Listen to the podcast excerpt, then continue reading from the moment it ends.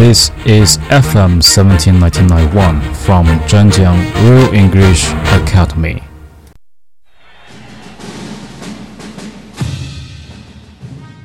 Hello everyone, this is your DJ Guy。今天我们来讨论什么呢？今天我们讨论一下昨天辞职的骆家辉 （Gary Faye Locke）。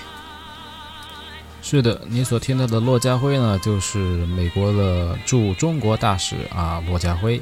他于二零一三年的十月二十号上午呢发表声明，宣布辞职。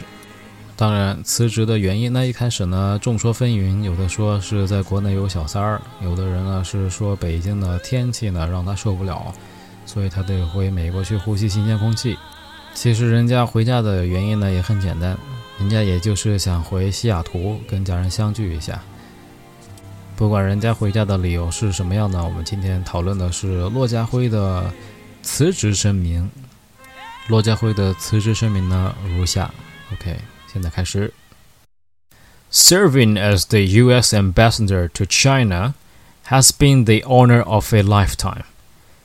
I'm profoundly grateful to President Obama for providing me the opportunity to serve as his representative in Beijing these past two and a half years, and to be the first Chinese American to hold this position helping manage one of the most vital important bilateral relations for the United States, with so many critical American interests at stake, has been an immense and rewarding challenge. And living in China while representing the United States has truly been an exciting privilege for our entire family. 担任驻华大使是我一生的荣耀。我非常感谢总统奥巴马给我一个两年半的机会，让我在北京履职。我是第一个担任此职位的华裔。我在这儿帮美国管理世界上最重要的双边关系之一，处理与国家利益相关的重大事宜。这是一个巨大的、有回报的挑战。代表美国在中国居住，对我的家庭来说，也是一个令人激动的特权。When I met with President Obama early this month, I informed him of my decision to step down as ambassador in early 2014 to rejoin my family in Seattle.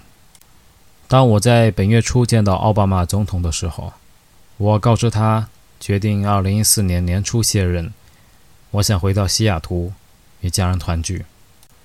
I'm extremely proud of the work of our staff at the U.S. Embassy and the consulates in China, and what we have been able to accomplish together on behalf of the American people and for U.S.-China relations.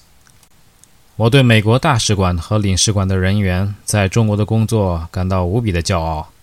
我们在一起代表美国人民共事， 为中美关系做出杰出贡献。our efforts have focused on job creation in America by increasing exports to China, opening more markets for American companies, and promoting Chinese investment in the US. We have significantly increased the Chinese business and tourism travel to the US by dramatically reducing wait times for visa to three to five days from historical highs of 70 to 100 days.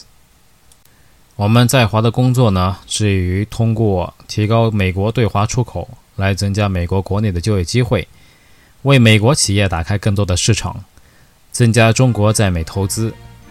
通过将签证获取的等待时间从历史最高的七十到一百天降到了三到五天。我们得以大幅提高中国到美国的商务和观光旅游的数量。Finally, as I reflect on my tenure as ambassador, I also knowing that U.S.-China relations continue to grow stronger.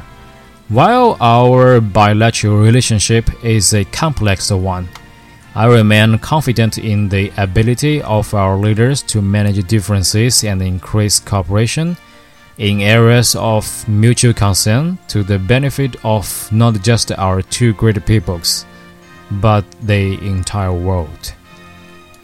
最后，当我回顾我作为驻华大使的任期时，我知道中美之间的关系会进一步增强。尽管我们的双边关系相当复杂，我相信双方的领导能够处理好我们之间的分歧，在共同关心的领域加强合作，不仅是为中美两方的人民，也是为世界带来好处。以上呢就是骆家辉的辞职声明。OK，Thank you for listening. See you next time.